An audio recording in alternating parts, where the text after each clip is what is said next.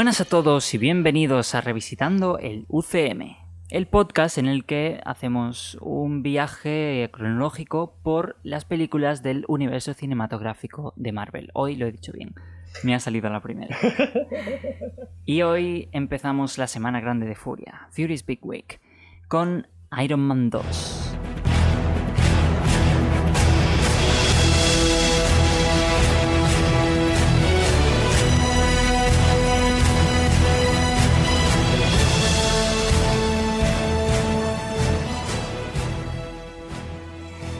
Soy Cisco Lozano y esto es Revisitando el UCM. Y al otro lado de la mesa tengo conmigo de vuelta a Daniel Molina. Hola a todos.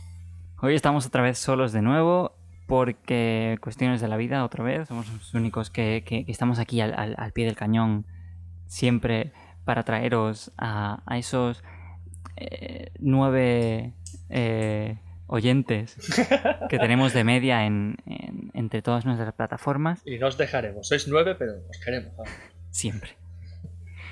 Y como he dicho, hoy vamos a hablar de Iron Man 2, que salió en 2010, si no me equivoco, y fue dirigida de nuevo por John Favreau, que, como curiosidad, eh, fue el primer director que, que volvió a, a las películas como director y, y obviamente también como, como actor, como Happy Hogan, eh, junto con, con los personajes que vuelven en, en esta película, Tony Stark, Pepper Potts, eh, no tenemos al mismo actor de Roddy.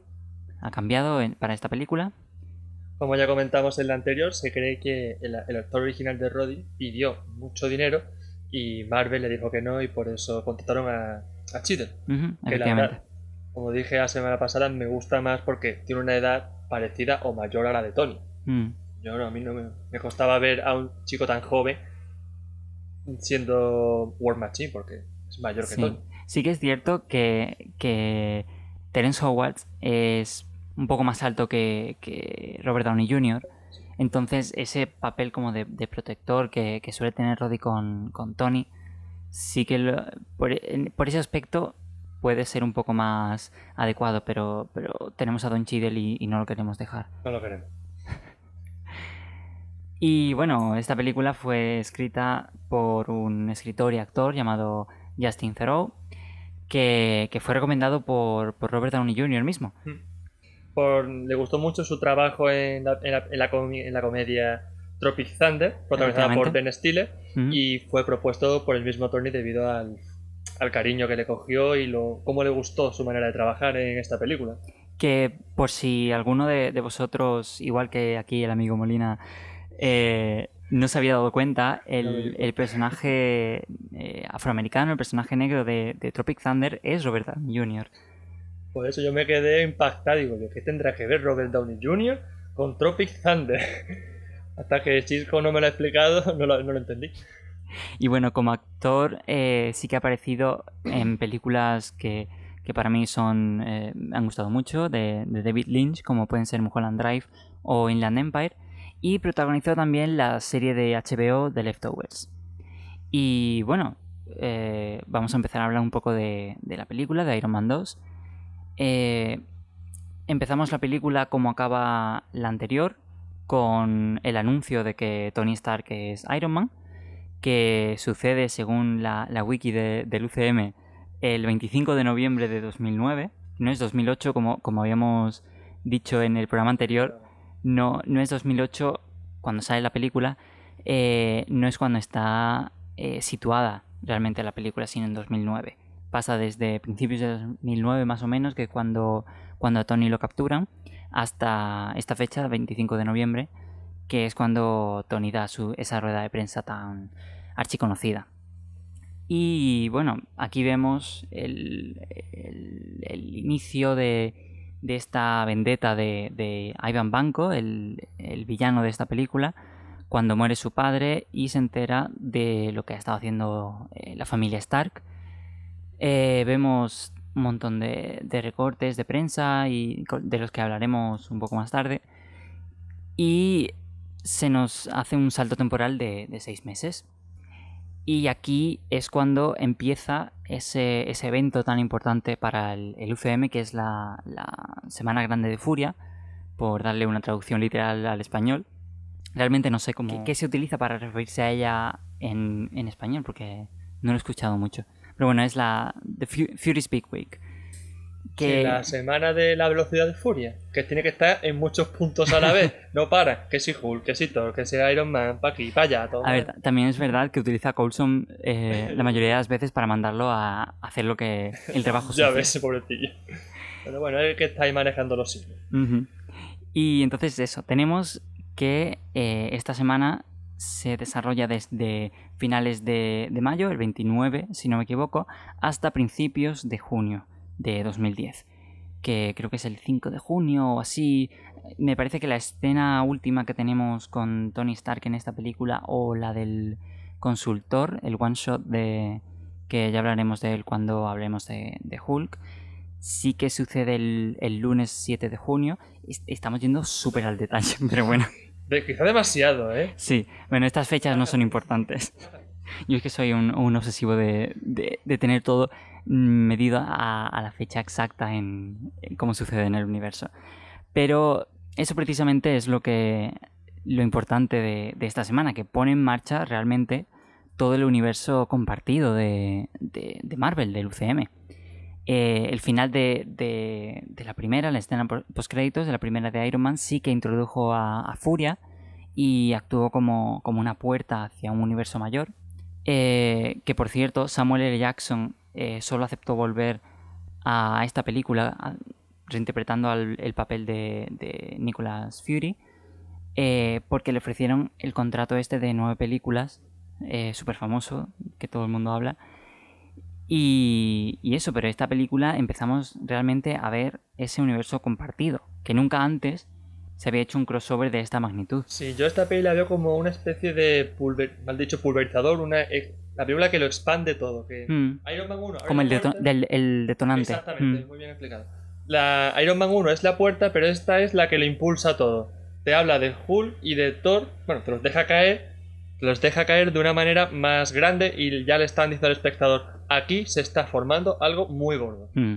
Recordamos que en este momento la, película del Increíble Hulk sí que había salido y los eventos de esa película sí que ya se conocían, pero eso, se, empiezan a, soltar las pistas, se, vemos una introducción mejor de, de Shield que creo que se, menciona en, en Hulk ya se menciona obviamente en, Iron Man 1 cuando al final, antes de, esta rueda de prensa de la que estamos hablando. Pero en esta película se nos, se nos presenta a Coulson como un personaje secundario, más que como un extra glorificado que fue en la, en la primera. Y, además, Furia le, dice a, Tony que fue su padre, Howard Stark, el que fue un miembro fundador de, de, Shield, exactamente que, luego sabemos por, otras cuestiones, por Capitán América, por, por la serie de, de, Agente Carter y el, el One Shot, que, ella, Peggy Carter, también es una de, de los miembros fundadores. Y, y, bueno, eso, nunca, como hemos dicho, nunca antes había hecho un crossover de, de esta calaña, de esta magnitud. Y el público sí que conocía el, el ¿cómo decirlo?, el line-up de esta fase 1, las películas que van a formar parte de, ella, incluso creo que antes de, Iron Man, pero no sabían mucho más y muchos de ellos ni siquiera tenían fe en que fuese a funcionar y, aquí estamos. Sí, sí, exactamente. Sabía las películas que iba a haber, pero a lo mejor que no iba a haber interacción entre los personajes, sino que cada uno iba a hacer su película y su pequeño mini mundo. Sí que se sabía que, que, iba a culminar con Vengadores. Pero, pero era eso, la gente no, no tenía esperanzas en que fuera a funcionar de la forma que ha funcionado. Creían que iba a ser que no iban a poder hacer que los tonos y los distintos matices de cada uno de los personajes funcionasen juntos en esa película de, los Vengadores.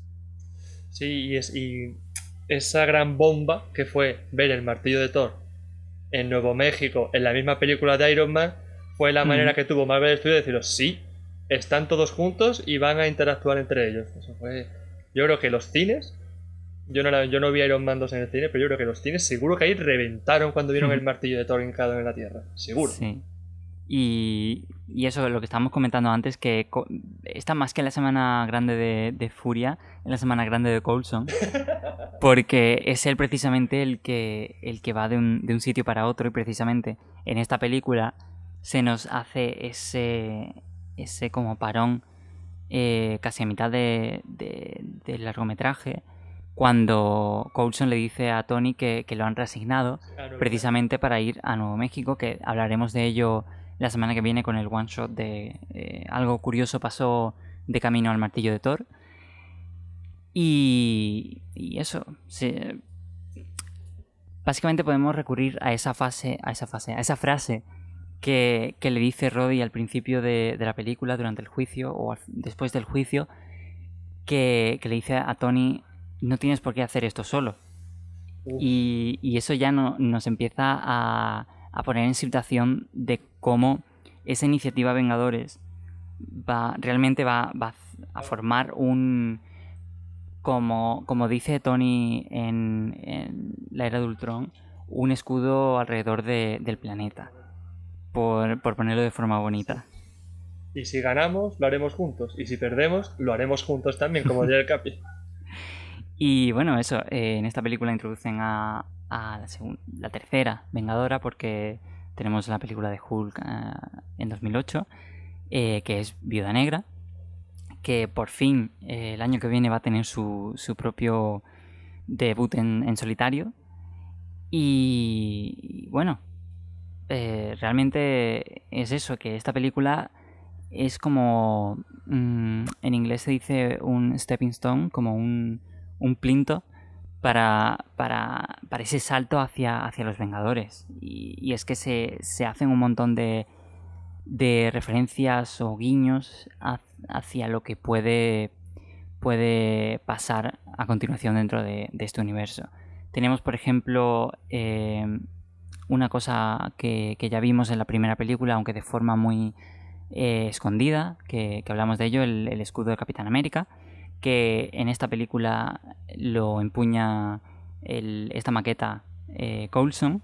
Empuña Coulson y lo usan como soporte. Efectivamente. Para el tubo que usa Tony a la hora de crear el nuevo elemento. Sabemos la importancia que le da Tony al escudo de Capitán América, un soporte. Mientras que, para Coulson es un momento súper emotivo el poder empuñar esa, esa maqueta del escudo y que, eh, curiosamente, o no sé, un, guiño muy, muy bonito, nostálgico, en, la serie de, agentes de Shield sí que le dan un, un escudo cuando, alerta de spoiler, pierde la mano, eh, la mano robótica con la que se la sustituyen puede generar un escudo de casi holográfico, no, porque en plan no es luz, sino que, protege, pero que emerge de, esa mano y aunque no, no, tiene la estrella del capitán, tiene el símbolo de, Shield, obviamente, eh, sí que es un, un guiño a, este, a este momento en el que empuña el, escudo. Seguimos con, algunos de los, de los huevos de Pascua que aparecen en esta, en esta película. Vemos algunos reportajes en, recortes de, periódicos sobre la, batalla en el campus de la Universidad de Hulk, que, aparece casi al final de la película. Sí, cuando están Furia y Tony reunidos, se la iniciativa Vengadores. Y bueno, lo más claro que vemos es la, continua discusión que tienen Furia y, Tony sobre si realmente puede formar parte de, ese grupo que está creando Fury. Sí, lo dice la misma mm, Viuda Negra. Viuda Negra dice, Iron Man apto, Tony Stark no es apto. Efectivamente. y, pero bueno, ya vemos que al final sí que lo necesitan, pero, pero ya hablaremos de, ello. Y la otra referencia clara que, tú ya has mencionado, que es esa aparición en la escena post créditos, que realmente es una escena que se grabó para, para su inclusión en la película de Thor, que de hecho no está dirigida por John Favreau, sino por el, mismo Kenneth Branagh, que dirigió las dos primeras de, de Thor. Y, eso, ese tipo de escenas post créditos sí que las, veremos eh, en otras películas, como por ejemplo eh, al final de, de... No recuerdo cuál era, pero se ve un trozo de, de Civil War en el que, en el que están interrogando a, a Bucky, Falcon y, y Capitán América. Uf, ¿puede ser en Thor Ragnarok? Puede ser. No, en Ragnarok no, es antes. Porque. En Ant-Man. En Ant-Man, pues. Mm. Creo que sí que es en Ant-Man. Y ya que estamos hablando de, de esa escena entre, entre Furia y, y Tony al final de la película, pues tenemos esa, ese momento en el que, en el que le dice que, que Tony Stark no es apto. Pero lo realmente interesante, bueno, no es que eso no sea interesante, pero hay una cosa muy interesante de fondo y es que en los monitores de, de- que tienen que tiene Shield hay unos mapas y aparecen una serie de localizaciones eh, en estos mapas. Sí. Algunos de ellos, como África, pueden, pueden referirse a Pantera Negra. Sí, probablemente porque por la ubicación seguramente sea eso, Wakanda. Sí, había otro en Europa y las teorías más fuertes eran que podía tratarse de Union Jack, incluso Que ya vimos que hizo un cameo en, en Capitán América Primer Vengador, aunque no con el, con el traje por el que se le reconoce en los cómics. los más avispados decían que podía ser la mismísima Latveria de Doctor Doom. Ojalá. Ojalá. A ver. y la que, la que más se cree que puede ser posible es Alemania por Cráneo Rojo, porque no se tienen noticias de él y la última que se le vio fue allí. Bueno, Sí. donde- no, la última que se le vio no, sino Mm. donde él más presencia tuvo. Hay No, también dos, dos señales en, en el Atlántico. Una al norte, se- por el Capitán América, que fue donde se hundió, y otra más al sur, eh, más a la altura del centro del Atlántico, Mm. que se cree que puede ser el mismísimo Namor. Porque ojalá, Claro, ojalá, la lo vea- ojalá lo veamos dentro de poco. Mm. Y luego también hay Que, hay rumores, esta semana han vuelto a salir los rumores de que pod- podemos verlo dentro de poco, porque hay un, un casting call, un- una llamada para, para que audicionen actores, pidiendo un, un actor asiático que, que pueda eh, pers- personificar a un, a un antiguo rey, un, un rey de una antigua nación o algo por el estilo. Sí, sí, al- alguien Y- con ascendencia asiática se ha buscado. Mm, Y eso, Namor es, es asiático en los cómics, aunque hay gente que dice que no, hay gente que Tiene dice que sí, rasgos asiáticos por Sí. todas partes, vaya. pero eh, eso, se supone que es para una película de 2020 y sabemos que, o sea, no que salga en 2020, Sí. sino que se vaya a grabar en 2020, que entre en producción en 2020. Sabemos que Doctor Extraño probablemente empiece a grabar por eh, enero o así, más o menos.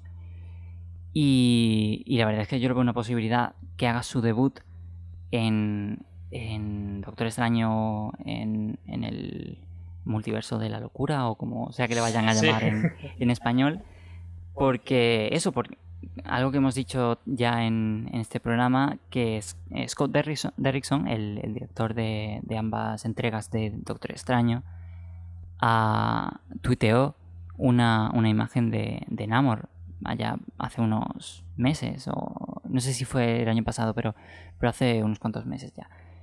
Y, y eso, hay gente que, que incluso cree que podamos ver una versión de, de lo que son los, los defensores de los, de, de los cómics, no los defensores de, de Netflix, que, que recibieron el, el nombre de ese, de ese equipo. Que en los cómics este equipo eh, lo lideraba Doc- Doctor Extraño y Namor era un componente casi fundamental, por así decirlo, de- del equipo y, probablemente sea también eh, Bruja Escarlata aparte de, de este equipo si esta teoría eh, fuera lo que realmente Sí, pero vaya yo, no, yo creo que pondrán a Namor más como villano. Sí, No- efectivamente, no que, como un que haga su debut Vengador más. Exactamente, que haga su debut en Doctor Extraño y que luego sea un realmente el villano de, de Black Panther 2.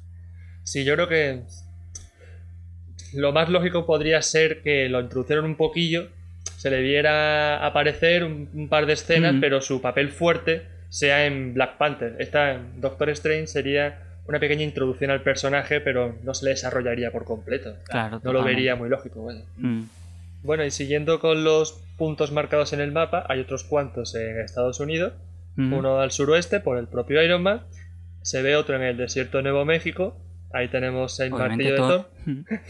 y otro al noreste que es Hulk, que fue, eh, fue en esa zona donde peleó con la zona de Nueva. York, sí.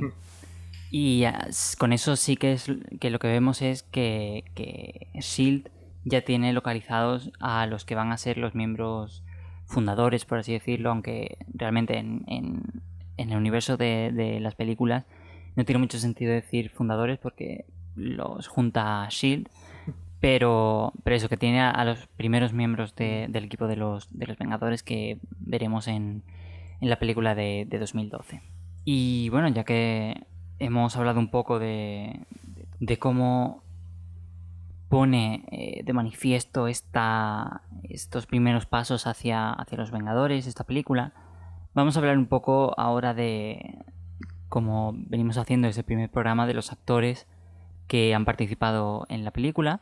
Como ya hemos dicho, eh, Robert Downey Jr. obviamente vuelve como, como Iron Man. Gwyneth Paltrow sigue en su papel de, de Pepper Potts, que yo por mi parte sí que la he visto un poco más eh, metida en el personaje en Sí, esta película. Sí, quizás más acostumbrada ya a esa forma de trabajar que tenían John. Favreau y, y Robert Downey Jr. Hombre, claro, la Sobre primera vez todo- le pilló de sopetón a la pobrecilla. Sí, y sobre todo se ve en, en esa escena en la que le cede el puesto de, de CEO de, de De- Industria Stark. Que yo creo que, que eso, que esta escena es también improvisada, que tenían un- una serie de, pautas de, cómo tenía que ser el, movimiento de la escena, pero que, tiene bastante improvisación por parte de, Robert Downey Jr. Y, eso se ve de nuevo, esa faceta eh, de Pepper de no saber qué decir cuando Tony le habla. Y tenemos también a, a John Favreau y a Samuel L. Jackson que vuelven en sus papeles eh, de supporting cast como Happy Hogan y, y Nick Furia, exactamente.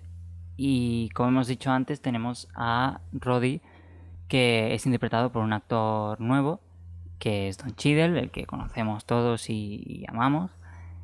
Y... Además, dos por uno y dos por otro. Que dicen que es muy pesado, que no hay manera de, de sacárselo de ahí. que muere todo el mundo, pero él sigue ahí, es que aguantando. sí. Le, le destrozan las- la, la movilidad de las piernas y, y sigue ahí dando, dando guerra, dando máquinas de guerra. ¿Ah, ¿Lo pilláis? Oh Dios, no sé si voy a Aquí, esto. aquí es donde recibe su nombre. Que cuando Tony le dice, ¿quieres una máquina de guerra? Cuando se pelean en la fiesta Sí. en casa de Tony. Y bueno, Don Cheadle eh, dijo que, que quería hacer el, el papel de, de James Rose eh, suyo, pero eh, al final optó por, por, aparte de darle su propia, su propio eh, tono, sus propias cositas, como hacen todos los actores, obviamente, eh, sí que acabó mm, tomando un montón de, de cosas prestadas de, de la, la actuación que hizo Terrence Howard en la, en la primera película. Sí, él mismo lo dijo, que no quiso separarse mucho de la actuación de, de Terrence y que incluso el mismo, mismo su predecesor le dijo, Mm, no te tengo rencor por quitarme el papel, entre comillas. Si tienes alguna duda o quieres mm, que te dé algún consejo, llámame sin problema. Ahí se ve la, Sí. el- la buena relación que tenían estos, estos dos hombres. Y la verdad es que, claro, para, para este tipo de, de reinterpretaciones, que no es un reboot como, como se puede ver en, en- en otras franquicias, eh, lo más normal es, es eso, que, que sea lo más parecido posible para que la transición de un actor a otro sea lo más suave que, que pueda ser. Sí, que no impacta demasiado al espectador. Mm, como yo creo que pudo haber pasado más tarde con, con Mark Ruffalo. Sobre todo por. por yo creo que, que, que Ruffalo como que, que coge más cosas del, del banner de, de los cómics que Norton. Sí, yo a Rufalo lo veo, se ve un banner un poco inseguro. Mm, Muy, me recuerda bastante a Leonard de Big Bang, no sé por qué. Muy calladito de, ay, Sí. me están dando por aquí, me están dando por allá, pero yo me mantengo calladito en una esquinita sin molestar Mm. mucho. Lo veo así. que incluso aunque Norton tenga un poco eso, pero no sé, sigo, sigo viendo a Norton haciendo el papel, el papel de, de Banner. No sé. Yo no, yo ya. Yo soy fan de Rúfalo. No, por, por eso digo que, que cuando, cuando veo a Norton haciendo de Banner, Sí. veo a Norton haciendo de Banner. Pero cuando veo a Rúfalo, veo a, a Banner. Claro, pues, Entonces- bueno. Mm. Y bueno, eh, ya que tenemos a todos estos personajes que vuelven, que precisamente eh, Edward Norton eh, iba a tener un...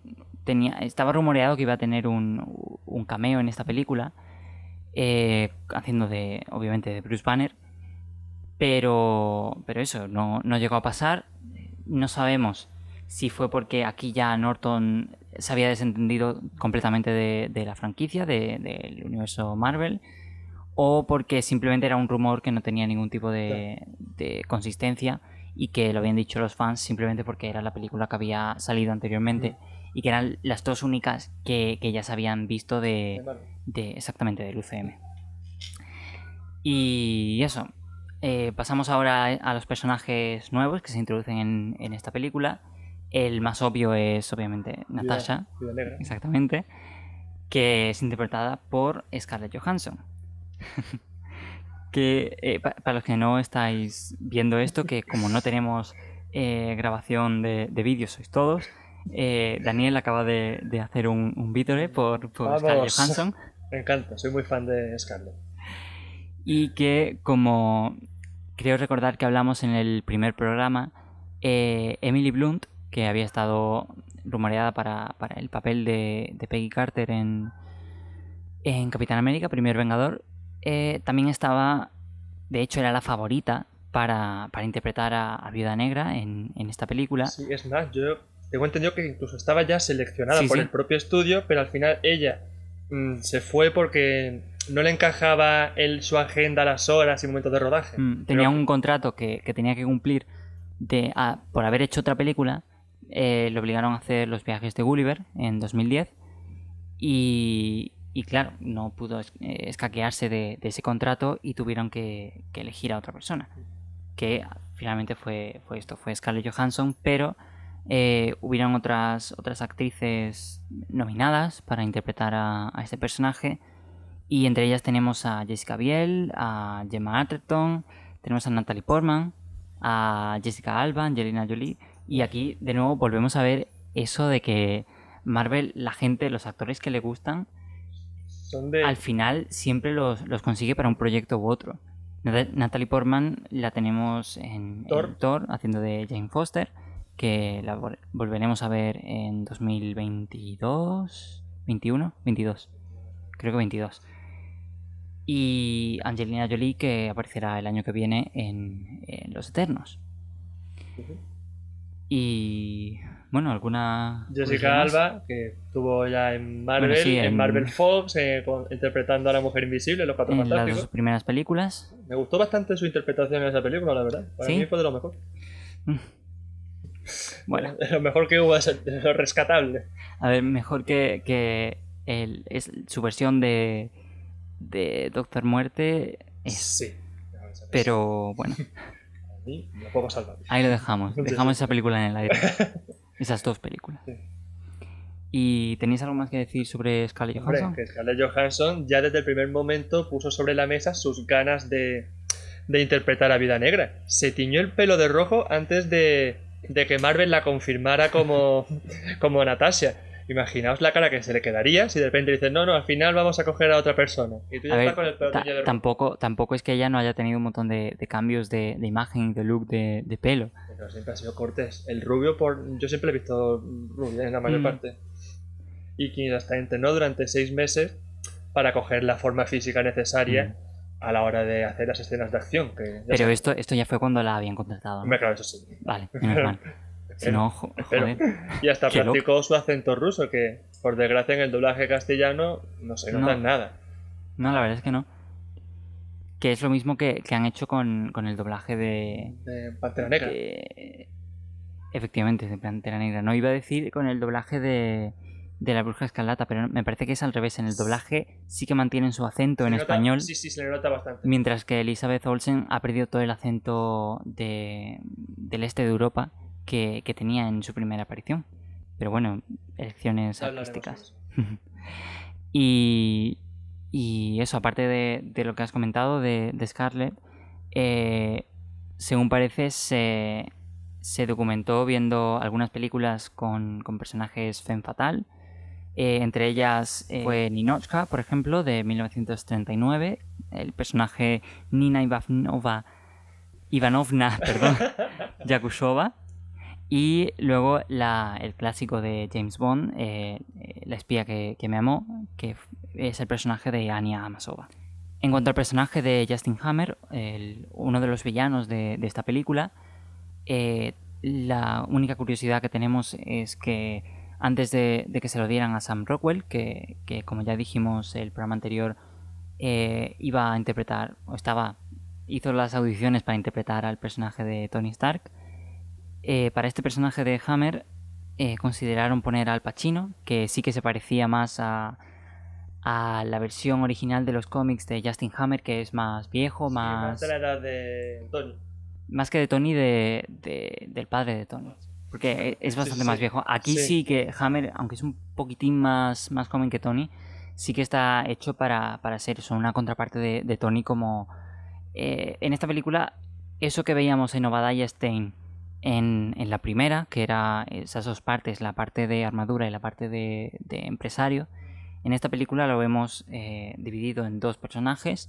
Tenemos a Justin Hammer, que, que cumple ese rol de, de eh, el enemigo eh, empresarial de Tony, que, que es el que lo está intentando como- Superar, ponerse él a la cabeza de la industria armamentística. y hundirlo incluso, Sí. como vemos en la escena de- del juicio.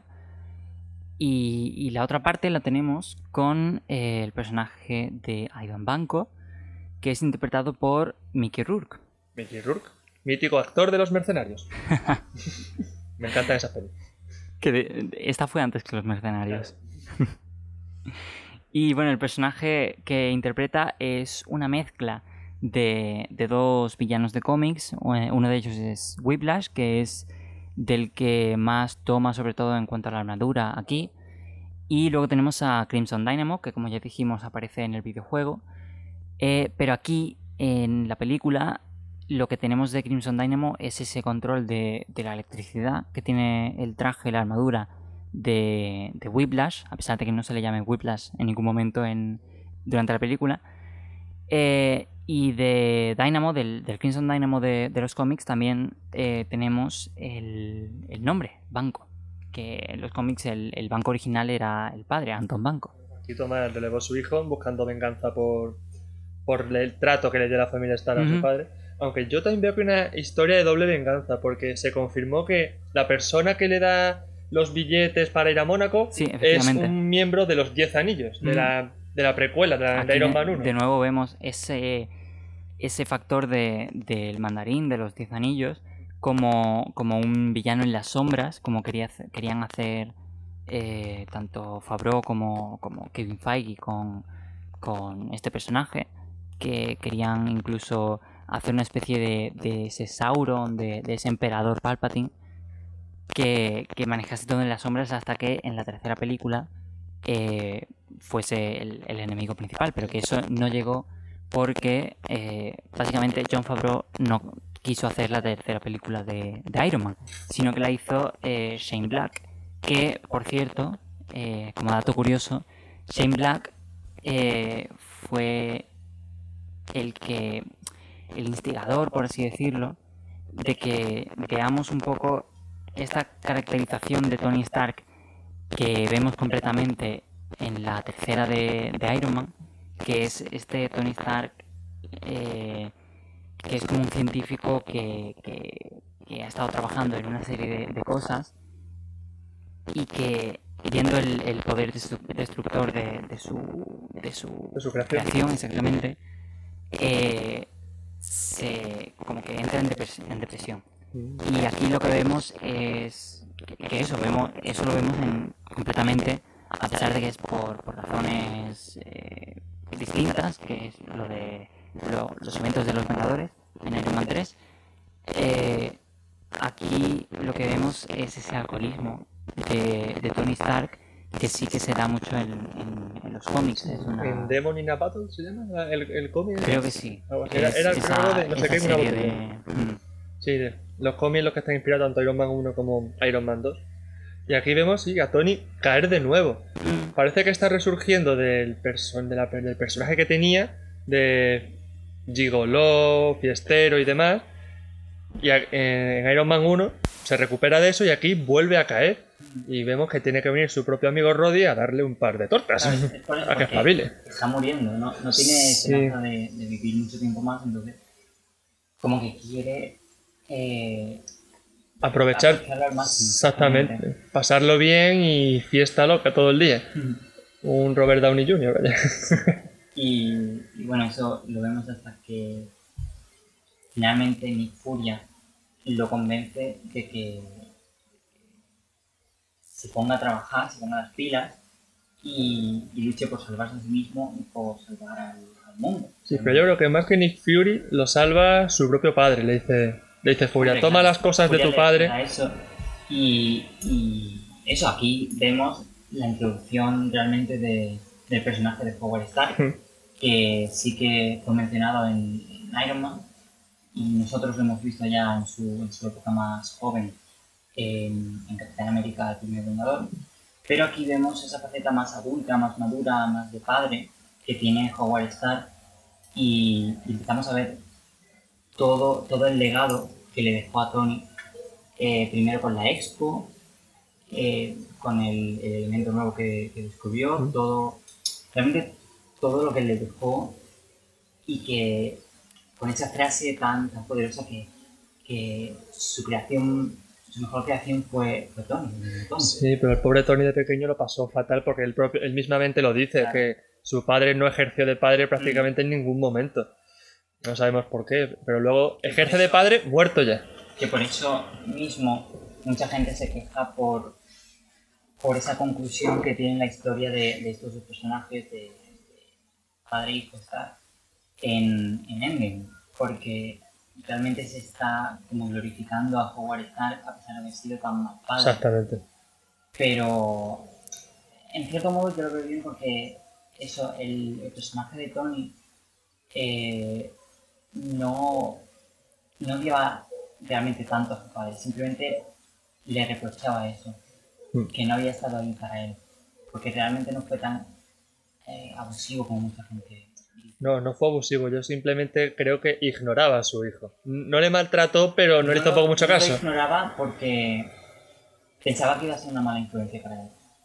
Y, y como que no quería que se, que se metiese en ese negocio eh, sucio en el que él estaba metido. Pero también puede ser un buen, un buen ejemplo para él. El, pa- el padre de Tony es un científico de éxito. Claro, y vemos No le veo nada de cómo- malo. cómo eh, destierra de su empresa a Anton Banco Claro, cuando... por, por querer hacer las cosas mal. Sí, que solamente buscaba dinero detrás de los negocios. No, Mm. no quería hacer un, Entonces, un mundo mejor. yo creo que eso, que, que a pesar de que Howard hizo mal, sí que eh, sus razones para hacerlo no fueron del todo equivocadas, pero sí las acciones que tomó Sí. en consecuencia.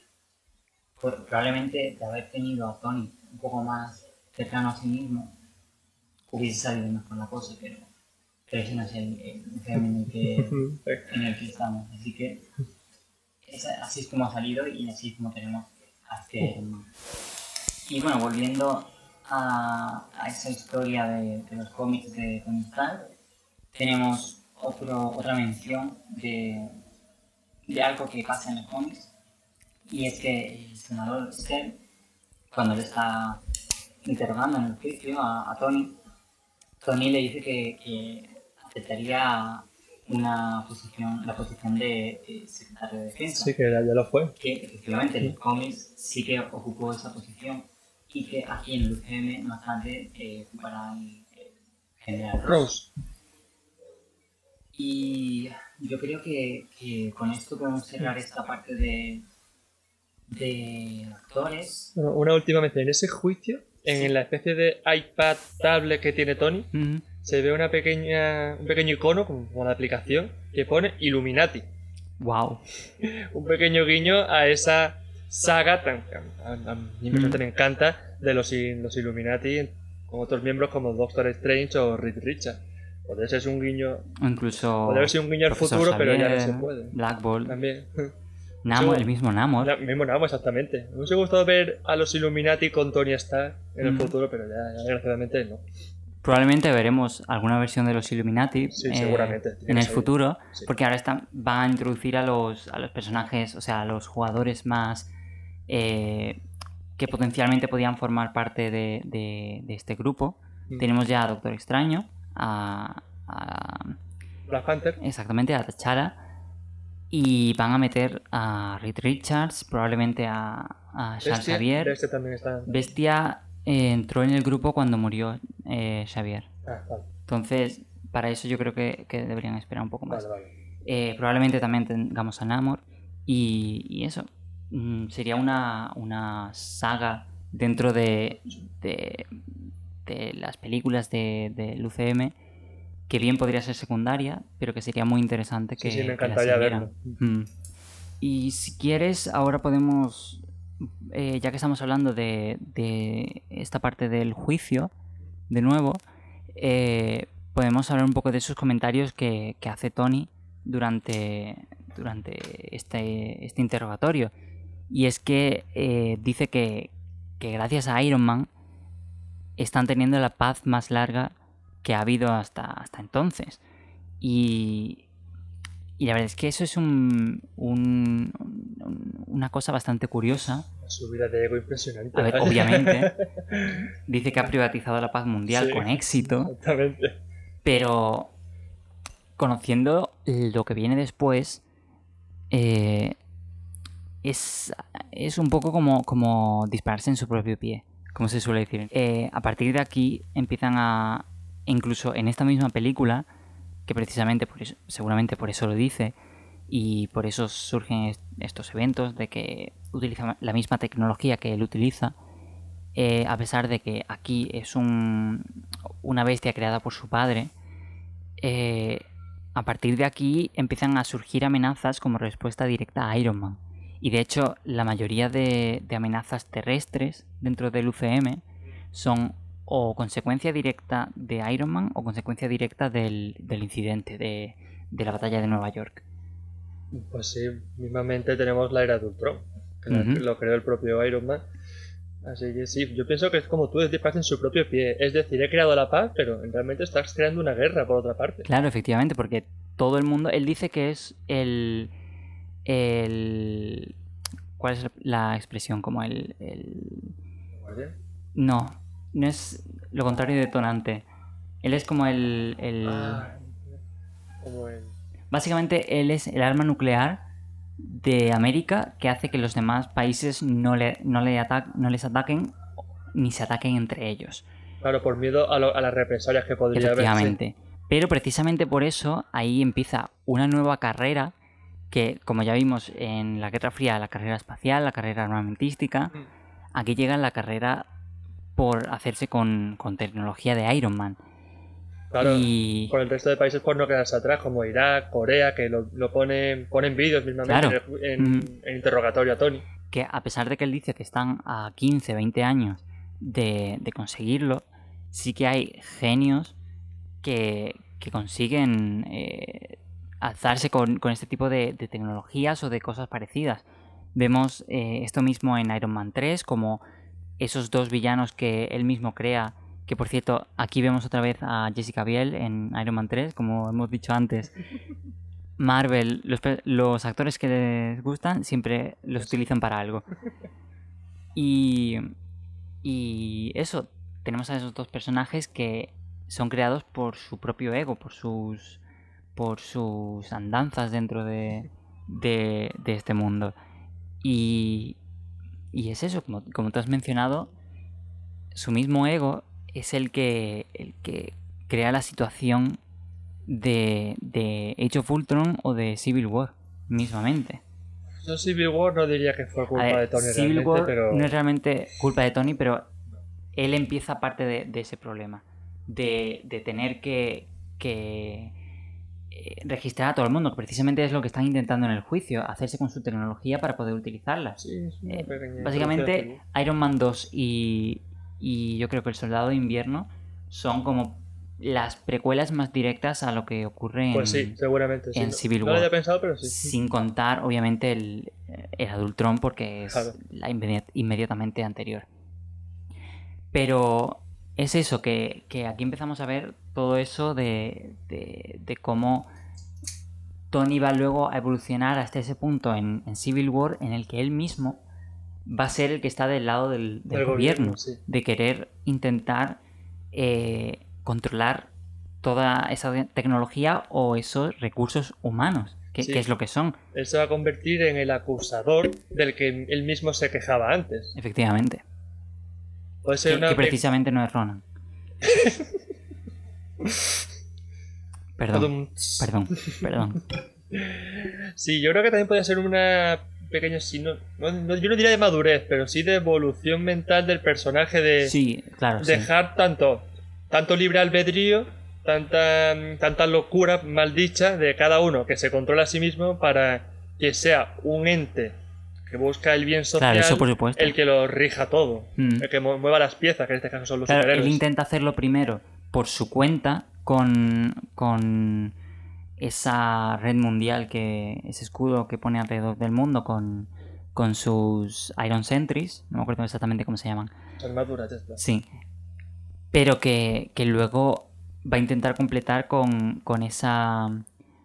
Con, con esa tecnología de Shield que, que, que aparece en, en Soldado de Invierno y que va a rescatar el, el gobierno americano en, en Civil War. Y, y es eso, que aquí yo creo que, que es precisamente casi a mitad de la película cuando él se da cuenta que, que es verdad que hace falta algo que los mantengan en, en regla. A mitad de la película me refiero casi... Sí, yo diría después de, de su batalla contra, contra Roddy en, en su casa. Sí, a lo mejor cuando habló con Furia en la tienda de Donuts. precisamente. Y, y es eso, ahí ya empieza yo creo ese, ese viaje que él va a tener eh, en cuanto a evolución del, del personaje, de, de ir desde ese punto de ser un líbero Sí. hasta ser el, un- el mismo un agente del gobierno que intenta controlarlo. Y no sé cuánto tiempo llevamos. Uf, una hora, creo yo. Llevamos, sí, 50 minutos. Es que no hemos playado mucho con el padre de Tony. Me parece una clase de psicología paterna. Wow. A mí, antes de nada, me gustaría también hablar el por qué esta peli no tuvo tanta acogida como Iron Man 1, Ujú. a pesar de que la superó ampliamente Sí. en taquilla, en Estados Unidos no. Pero es que yo veo aquí demasiadas subtramas a la vez. Veo Puede ser. al villano que apenas lo introducen. Hablan muy poco de él y muchas veces, yo cuando vi la primera vez la película, digo, ¿este tío quién es? ¿De dónde ha salido? Mm, Está aquí peleándose con Tony. A ver, es verdad que quizás para... Y con esto no, no me las quiero dar de... de, de- ¿Cómo se dice? De, de pedante. De sabiendo. Sí. Que quizás para un público más generalista la forma de introducir a, a Iván Banco es un poco eh, sutil en el sentido de que se queda pobre. Se queda muy pobre. Solamente tenemos la escena inicial en la, en la- con la muerte de su padre. Para mí me pareció suficiente, pero es verdad eso que, que por lo menos la última vez que la he visto, pero es verdad que, que se puede quedar pobre con la forma que tienen de utilizarlo luego al personaje de que eh, sin acabar el primer acto ya empieza a atacar a Tony. Sí, sí, es que yo me la he visto varias Los primeros veces. 30 minutos. Sí, sí, yo me la he visto, yo he visto esta película varias veces y hasta la tercera como que no lo entendí bien. Yo la primera vez que lo vi Mm. dije, ¿este hombre quién es y por qué está atacando en, la, en el circuito de Mónaco? Sí, Eso por un lado. El- es más, el mismo Mickey Rourke, creo que se pronuncia, Mickey Rourke, sí. Mickey Rourke, dijo que habían rodado varias escenas en las que se entiende mejor al personaje, Mm, pero luego del montaje final no se incluyeron. Obviamente eso va a pasar siempre. Sí. Mm. Yo lo veo muy pobre. Luego también tenemos el mini hundimiento de Tony con la borrachera que se está Sí. muriendo. Esa es otra. Que Tony enfermo, otra mini trama que se, yo creo que son muchas de golpe. Que esta se podría haber incluido en Iron Man 3 perfectamente y desarrollarla mejor y darle mayor protagonismo. Sí, yo creo que, que quizás incluso habiendo eh, centrado un poco más al personaje de Tony, eh, habiéndolo definido un poco más, lo que le pasa en esta película, Mm. yo creo que con eso solo hubiese mejorado bastante. Sí. También tenemos otra importante secuen- no decir secuencia, pero parte, que es la introducción de Natasha, un personaje muy importante y muy fuerte, y es que lo meten, como estoy diciendo todo el rato, con mini tramas muy, fu- muy gordas de ¿Tú golpe. ves? Yo, Yo creo sí yo que el a ser- personaje de Natasha no le pongo ninguna pega. No, no, no, pero digo que No, pero, pero digo, la introducción del personaje de No, completamente. ninguna pega. Está perfecto, pero digo que le, Mm. le puede quitar protagonismo al resto, a cosas también que tienen Sí, peso Eso, eso sí que puede y ser. las deja de lado. Mm. Por eso que yo creo que esta Vale, peli sí, entiendo lo que dices. sí. no gustó tan, no gustó porque el público veía muchas cosas de golpe y les costaba procesar. Sí, es muy compleja. Exactamente. Y, y además, eso mismo que, hemo- que hemos comentado antes, eh, que lo que en la primera eh, utilizaban un solo personaje como villano para esas dos facetas, en esta utilizan dos. Claro. Tienen que introducir a, a Justin Hammer y a, a Ivan Banco. Entonces, que, que eso es una, una de las técnicas de, de guion, de escritura, es eso. Si tienes eh, muchos personajes, lo mejor es ver si puedes fundir la, el papel que desarrolla Mm. dentro de, de la trama varios personajes en uno solo. Que Eso es- es- eso es lo que hicieron en la primera, pero es verdad que para diferenciarse de la primera tenían que hacer algo distinto. Claro. Entonces, pero pero sí que se les se les quedó un poco poco corta la película para todo lo que querían hacer. Exactamente. El villano, muy bueno, las escenas de acción, mm, pero impecable. Pero es eso, el antagonista principal que es Banco. Mucha gente, mucha gente explorar. dice este tío quién es y por qué está aquí, cuál es su motivación, dónde ha salido. Sí. Es vale. que yo creo que quieren meter tantas cosas de golpe que no, las, pu- no les pueden dar la importancia que se merecen realmente en tan solo dos horas. Mm. Sin embargo, a mí, a mí me gusta personalmente más esta que la primera. Yo aquí dije Y- un poco más. Lo siento. Bueno, para Sí, sí, sí, claro.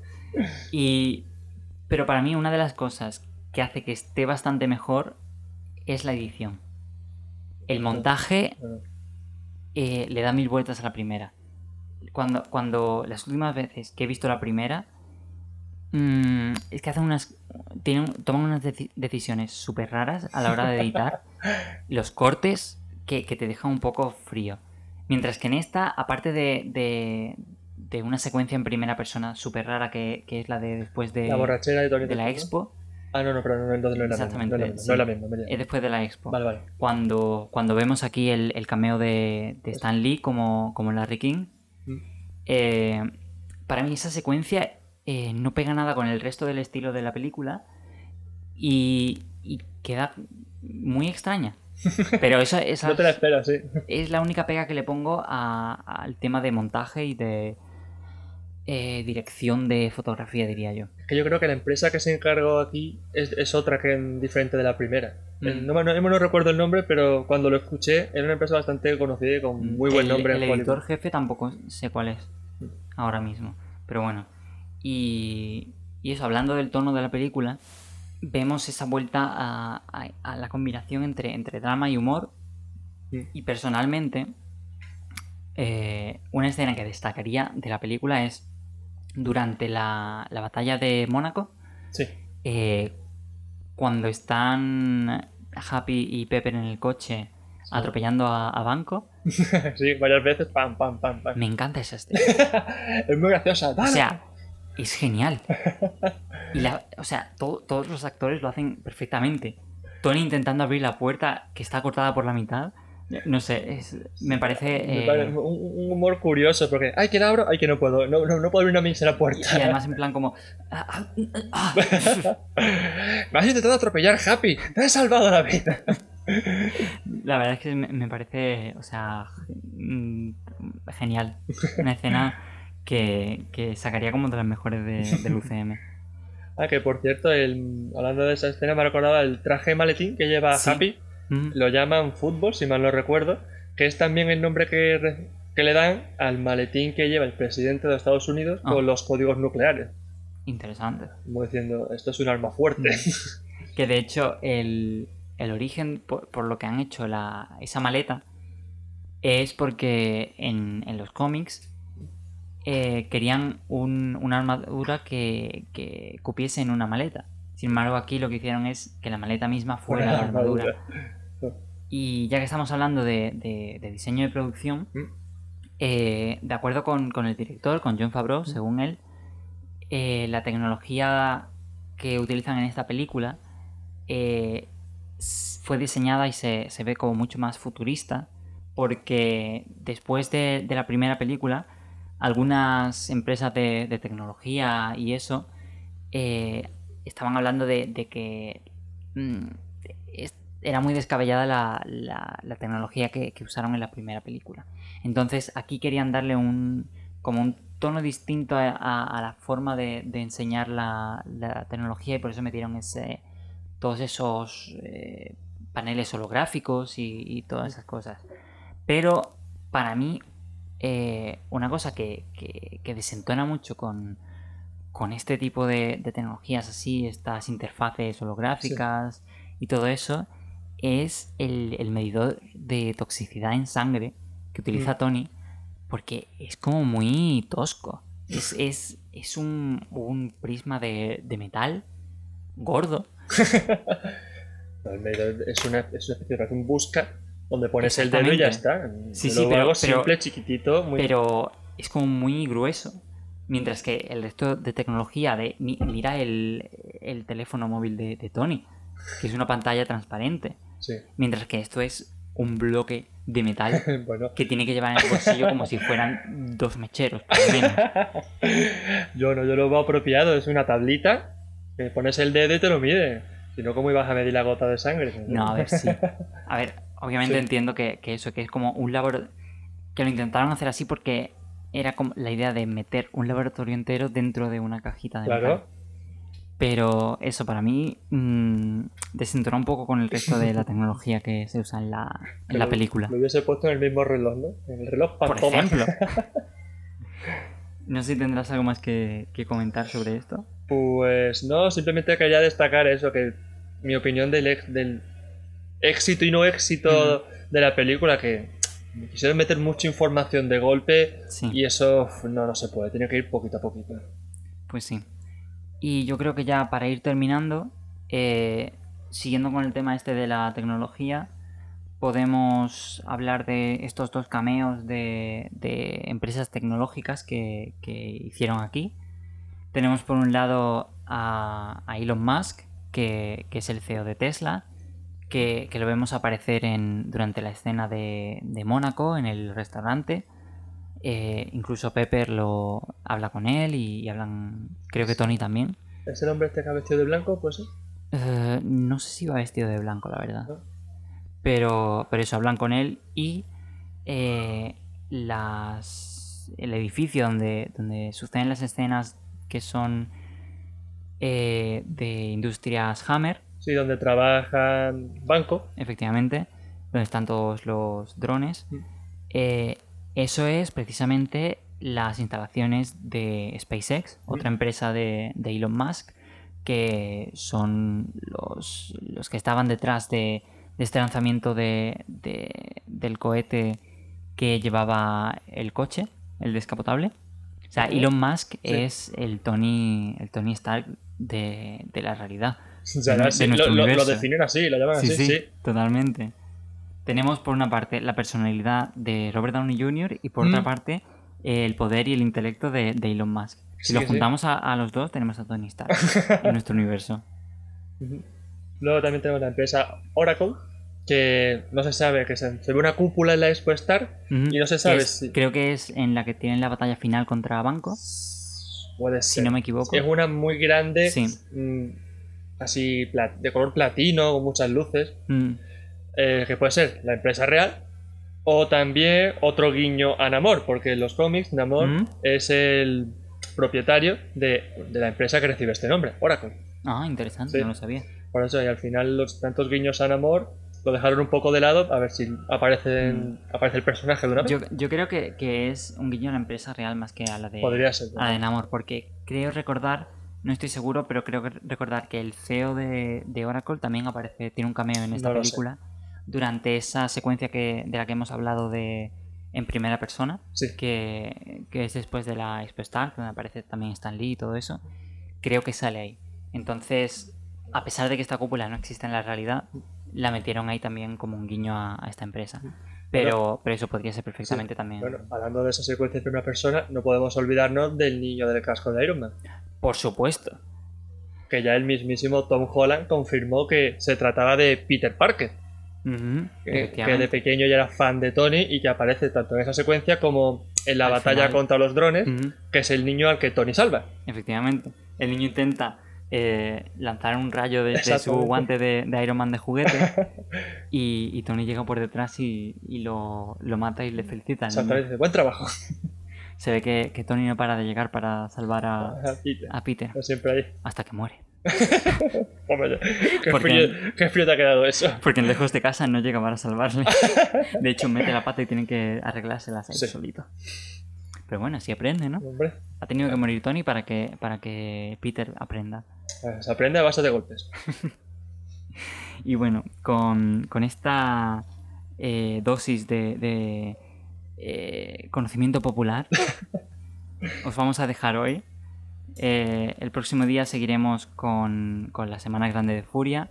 Analizaremos, eh, creo que nos toca Thor, Thor es la que va después de Iron Man, sí, pero Sí. Hulk no sé yo cómo la quieren meter. Hulk. eh, eh, la cosa es que, como sucede durante un mes, ¿Mm? eh, son la, la última parte de la película en la que sucede justo al final de la Semana Grande de Furia. Vale. Entonces, quiero dejarla para el final. por Thor y luego Hulk. Sí. Thor, que está más relacionada con esta, porque vemos el martillo. como el martillo al fin en la escena post créditos y como Coulson se va hacia allá, la analizaremos también junto con, con el one shot de algo, algo curioso pasó de camino al martillo de Thor. Que desde luego es el título más largo de cualquier cosa que haya hecho el universo cinematográfico Marvel. Pero bueno. Así que eso. Muchas gracias por escucharnos. Eh, como siempre tenéis el, link a nuestro Twitter o nuestro correo electrónico para mandarnos cualquier tipo de sugerencia o pregunta o cualquier cosa en la descripción del podcast en Anchor. Eh, nos podéis escuchar en la plataforma que nos estéis escuchando ahora o en Spotify, Apple Podcasts, eh, Google Podcasts. Estamos en casi todas. Tenéis en el Twitter una lista de, de las que podéis eh, encontrarnos. Y ya está, yo creo que, que eso es todo. Sí, yo no tengo nada más que decir. Pues nada, hasta la semana que viene. Nos vemos o nos oímos.